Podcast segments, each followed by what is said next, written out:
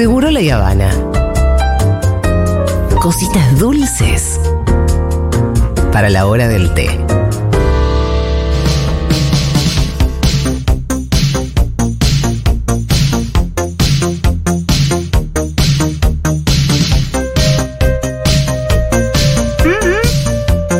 Hola, Faunito, ¿cómo estás? Hola, Julio, hola, Fito, hola, Pitu. El Hola, título de la columna de Fauno. No, sí, Yo sí. lo voy a leer porque dice así.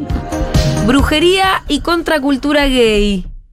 Odiar en nombre de un dios paqui. Sí, Total. Pero antes de eso quería contar algo que es que, y que va, al final va a estar relacionado. Saben que el domingo eh, hicimos ballroom en el Conti, en el Centro Ah, Cultural vi, vi Conti. imágenes. Eh, Qué no, no. lindo. Metimos no sé cuánta, o sea, desbordado, Sí. desbordado de cantidad de gente. En un momento salí y había gente desde la puerta del teatro, de la, de la entrada del teatro del Conti, hasta afuera el segundo edificio, esperando para entrar. Qué bien. Y, y lo hermoso fue que en un momento, hubo como dos momentos para mí muy lindos, y en un momento que vino una amiga, la Tony Domínguez, y me dice, ¿te das cuenta que hace 40 años acá había milicos matando, torturando y secuestrando gente y ustedes lo acaban de llenar de maricas, disidencias, mostras y celebrando? Y yo tipo ya estaba Ay, llorando. llorando. Sí, y también lloré mucho cuando nació mi hermano. Tengo un hermanito TPK. O Me encanta porque él habla de sus mami, sus hermanos Claro, y demás. ¿Quién es tu Y hermanito? del otro lado la gente tiene que entender que tiene que ver Claro. con la familia que uno la arma. familia la familia elegida, que es mi familia que es Tropicalia, que somos, yo, o sea, tengo, eh, por ejemplo, dentro de Tropicalia está Madre, Madre Laurent, está el príncipe, Michiru, la princesa Vix, y estamos las demás hermanas. Sí. Y, Bueno, ahora vos sos doncella, no sos princesa. no, yo princesa, no, no, Vix, Vix es princesa, Siempre pero... doncella, nunca princesa. No, pero Vix es, Vix es princesa porque por el aguante que tiene, no solo por las categorías, sino por cómo lleva la casa, acompaña, eh, da entrenamientos y además también por una cuestión dentro de la escena ballroom. Es, es una categoría que uno eh, va adquiriendo, va ganando con lo, con lo que hace. Y el domingo nació mi hermano Dami, Sí. eh, Dami Tropicalia, eh, y nació ¿Es con... un nene nuevo? Sí, es, mi, es mi, mi- mi hermanito. O sea, Ajá. ahora soy hermano mayor. ¿Qué edad tiene tu hermanito? Tiene 24. Ok. O sea, iba- yo ya tengo 42, o sea que re hermano mayor. Pero yo tengo responsabilidades como hermano mayor. ¿Cuáles son tus responsabilidades con.? Y explicarle todas las cosas y decirle, mira, Dami, esto a mí no me sale, pero vos deberías hacerlo así. Vos que tenés 24 años y más. claro, no, y además es lo más, es lo más. eh, me entrena, también me ayudó mucho. Hicimos una coreo, una gran marcha, se llama de presentación, y con todas las, las coreografías y todas las categorías. Y a mí me costaba un montón. Y Dami se me paraba adelante y me decía, un, dos, tres, cuatro, y me Es tu hermano ayudaba. mayor, bro. Claro, bueno, mi hermanito menor, pero. Che, ¿tu hermanito nació porque quiere decir que tuvo su primer ballroom? No, porque fue adoptado por House Tropicalia. Ah, ¿Pertenecía a otra house o no tenía No, house? era 007. La verdad Sí, es que sí, sí. 007 son quienes no tienen house, Ah, que no tiene que ver con categoría, o sea, vos podés elegir, digo, no es ni mejor ni peor ser 007. No es que son Magan. No, no, no, total. O sea, eh, vos podés serlo o no. Entonces, ahora Dami pasó de ser Dami 007 a ser Dami TPK. ¿Pero un 007 quiere ser adoptado? A veces sí, a veces no. Ok. Ah. Y además también tiene que ver con qué house tenés afinidad. Sí. O sea, Tropicalia tiene una identidad ma- más, caótica, más colorida, más. O sea, de Más hecho. Hufflepuff. Sí, el único con máscara de orto soy yo. De hecho, hay- en la gran marcha hay toda una escena en la que toda la familia se abraza y yo voy de espalda, tipo. mm, yo fui de cabra en tanga. Eh, Bueno. Porque fue Animalia. O sea, mi hermano Dami fue de, de cisne. Y nada. Y se va dando algo muy interesante que también tiene que ver con, con más allá, viste, del, del pensar. Siempre que decimos la familia queer y es la familia que uno elige, para mí es muy tangible, o sea, te, te das cuenta. O sea, es algo muy del... eh, para quien no me ven, estoy haciendo con los dedos, como tocándome el tacto, porque tiene que ver con eso, ¿no? Tiene que ver con esa empatía, con, querer cuidar, y de hecho también que entren nuevas hermanas, hermanos, hermanes a la escena, no solo a mi house, renueva el aire. O sea, ¿viste cuando venís como medio viciado, ya nos conocemos No, todas, y, y todos? porque aparte ahí se corre el riesgo de que, de que pase a ser medio, medio eh, sectario, medio corporativo, una cosa medio como que.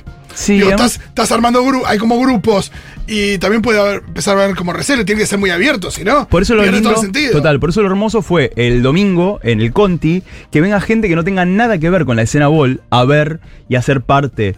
O sea, para mí la escena ballroom no es solamente quienes caminamos, quienes pertenecemos, sino también quien va y se sienta ahí a mirar, a agitar, a conocer. Vino mi sobrina eh, de 15 años y cuando se va me dice, bueno, soy 007, ¿no?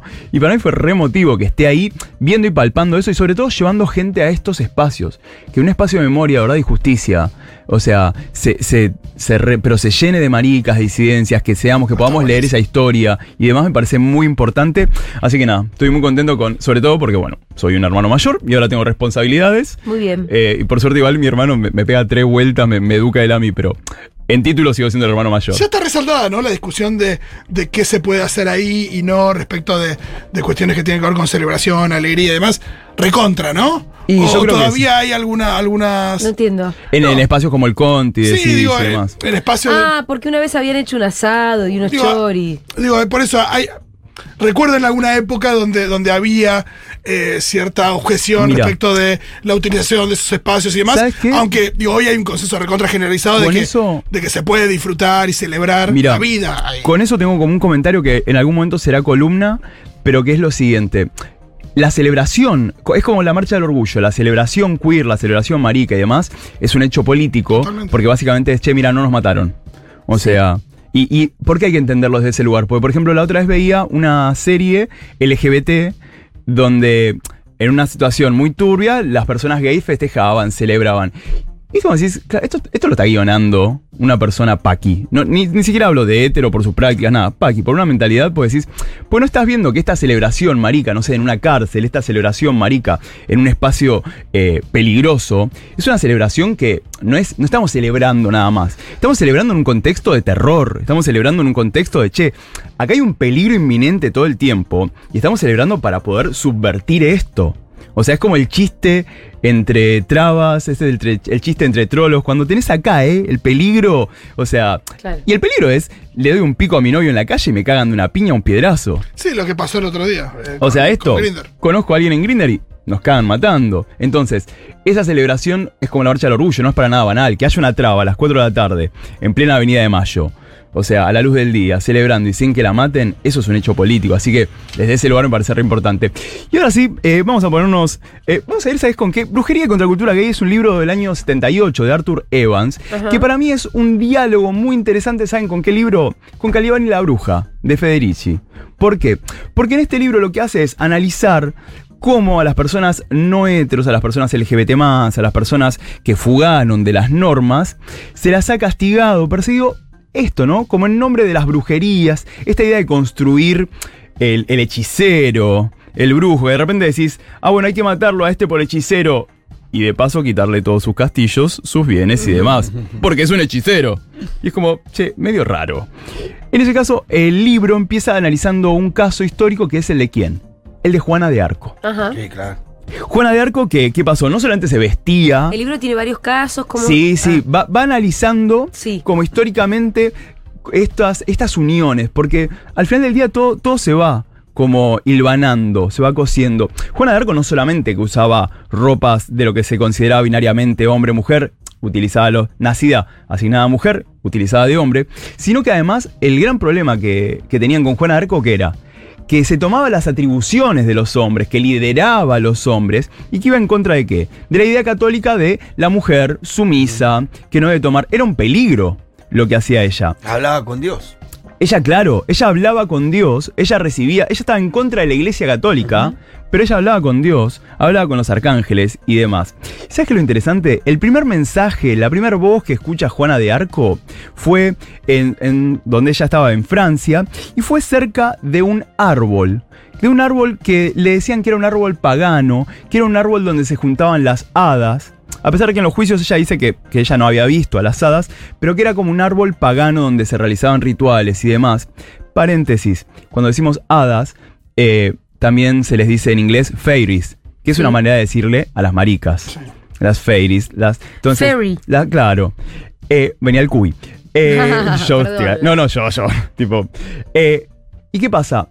Cuando a Juana de Arco la condenan, primero la condenan y ella después de graves torturas y demás, directamente ella dice, en 1400, al año 1431, ella dice, bueno, está bien, me retracto de todo, sigo. ¿Qué pasa? Al poco tiempo vuelve a incurrir en vestimentas de hombre, que no se sabe si fue una trampa, si le habían dejado ahí como vestimentas y de repente dicen, bueno, ahora estás vestida así, a la hoguera. O sea, Juana de Arco, que fue quien lideró a los, a los ejércitos franceses contra Inglaterra, bueno, el rey Henry IV de Inglaterra manda cartas a la iglesia diciendo, no puede ser que una mujer hereje con ropas de hombre esté haciendo esto. O sea, que ¿cuál- llevaba la bandera, el estandarte. Claro, ¿cuál era tu problema, Henry? Era que se esté poniendo pilcha de hombre o que te esté cagando matando a todo tu ejército. Pero, como les decía, lo fuera interesante. mujer. Que fuera mujer, claro. O sea, era como por todos lados. Y entonces, ¿qué pasa? Cuando Juana, como te comentaba recién, escuchaba esas voces cerca de los árboles, de este árbol, no era cualquier árbol. ¿Por qué? Porque los árboles, eh, este árbol era un fagus. Fagus viene del latín fagos, que es cualquier eh, árbol que da fruto. A las personas que llevaban a la hoguera, los pedazos de madera con las que las prendían fuego, ¿sabes cómo se llamaban? Fagot.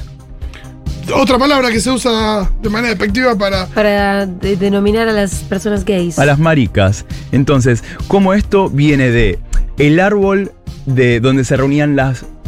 O sea, todas las deidades, las hadas y demás. El árbol con el que se hace la pira para prender fuego a herejes y demás. Entonces, ¿cómo está todo unido con ese castigo a quienes fugan a la norma católica, a la norma heteronormada, como decimos siempre, no, no a las prácticas, sino a esta idea de solo se puede ser de esta manera. Incluso si, por ejemplo, eh, a mí me condenaban a la hoguera, ¿no? Por hereje. Acá, trolo. Eh, y yo decía, bueno, me retracto, aguante la heterosexualidad, sí, yo resto y en esa, vamos, fajo una esposa, aguante. Eh, o, o hacía la publicidad que hiciste hace unos años. y, claro, y Henry le decía al rey de Inglaterra, cuando salimos, eh, ¿sabes lo que te hacían? Te bordaban en tu ropa un leño. Para que toda la vida se sepa de que vos estabas condenado, pero te retractaste. Entonces quedabas también marcado de por vida. Sucedió que siempre en la historia de la Europa antigua, el travestismo, por decirlo de esta manera, así lo, lo dice en la traducción en el libro Brujería y Contracultura Gay, se lo asoció siempre con lo pagano, con lo hereje. ¿Pero por qué? Primero porque, como decíamos recién, porque desafiaba a este mandato de vos tenés que ser de tal manera. Por otro lado también, ¿por qué? Porque todos los rituales paganos consistían en montarse con otras ropas. Entonces ya de por sí, el, cambiar esas ropas invocaba al paganismo, invocaba que vos estabas en algo en contra del sistema católico. Otra de las grandes herejías del paganismo era vestirse qué? Vestirse con ropa o vestirse como qué? Como animales. ¿Por qué? Porque los animales eran los que se invocaban para todos los rituales paganos, por ejemplo, rituales como el de Dionisio, eh, Baco, rey, o sea, la deidad del vino, las orgías y demás. De hecho, en la Europa antigua los animales eran los animales que, que les ofrecían tanto el alimento, los que vi- convivían con las personas, eran animales que eran venerados. A diferencia de luego que en el catolicismo se lo empieza a ver como, bueno, con los animales podemos ser lo que querramos, son un bien. En esta, en la Europa de antigüedad se los seguían comiendo y demás, digo, no es que, que eran todos veganos, no, pero se los veneraba, era como una cuestión de agradecimiento con estos. Y es ahí donde aparecen deidades como por ejemplo el dios cornudo, estas ideas de más fáunicos, más eh, el dios que luego es tomado y pensado como quien, como un satanás.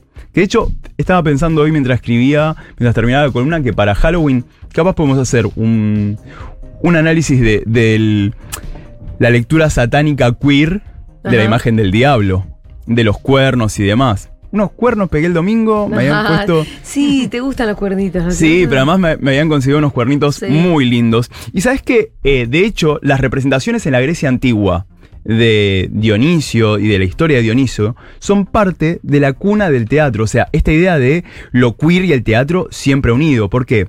Porque lo que hacían en la Grecia antigua era mostrar la historia de Dionisio, de las deidades, a través de, en un principio eran en bacanales, orgías e historias contadas por el coro, que luego devienen en actores contando esa historia, al punto tal que incluso la bacanal, la orgía y la religión se fueron como, le fu- fueron perdiendo peso y todo devino en qué? En esto, en puestas teatrales con guiones.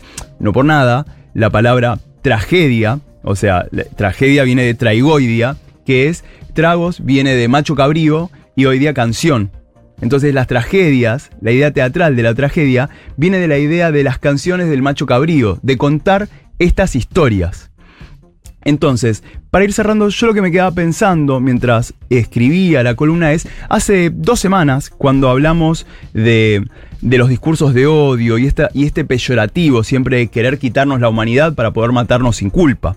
Esto de decirte puto, de, quitarte lo humano, esto de decirle yegua a Cristina para pensarla como algo por fuera de lo humano, eh, es interesante cómo desde las disidencias, desde mostras, maricas, bueno, la frase de Susy Shock, reivindico mi derecho a ser un monstruo, ya no queremos más ser esta humanidad, y la reapropiación de la injuria, ¿no? Como acá siempre hablamos de puto no es más un insulto para mí, es mi identidad. Y lo veía el domingo en el Conti con toda la familia que la propuesta del ballroom fue Animalia. Y éramos todas, todos, todos animales. Y sentí que había algo muy interesante que era como en esos lugares donde siempre nos quisieron, nos quisieron denostar, nos quisieron eliminar, nos quisieron eh, quitar la humanidad, redoblamos la apuesta abrazando a esa historia en la cual por ser animales, por ser herejes y demás, estaba habilitado a matarnos. Y hoy, esa animalía, hoy, esa historia, no solo que la traemos, la reivindicamos y no la hacemos perder, porque siempre la historia, ¿quién la contó? La contaron los paquis, la contaron desde una mirada hombre, cis, heteronormada. Poder traer esta historia, recuperar nuestro ADN queer, marica y monstruoso, me parece que es un hecho histórico y totalmente celebratorio. Gracias, Faunito. Porfa. Oh, muy hermosa columna. Eh, nos vemos el miércoles que viene. Nos vemos.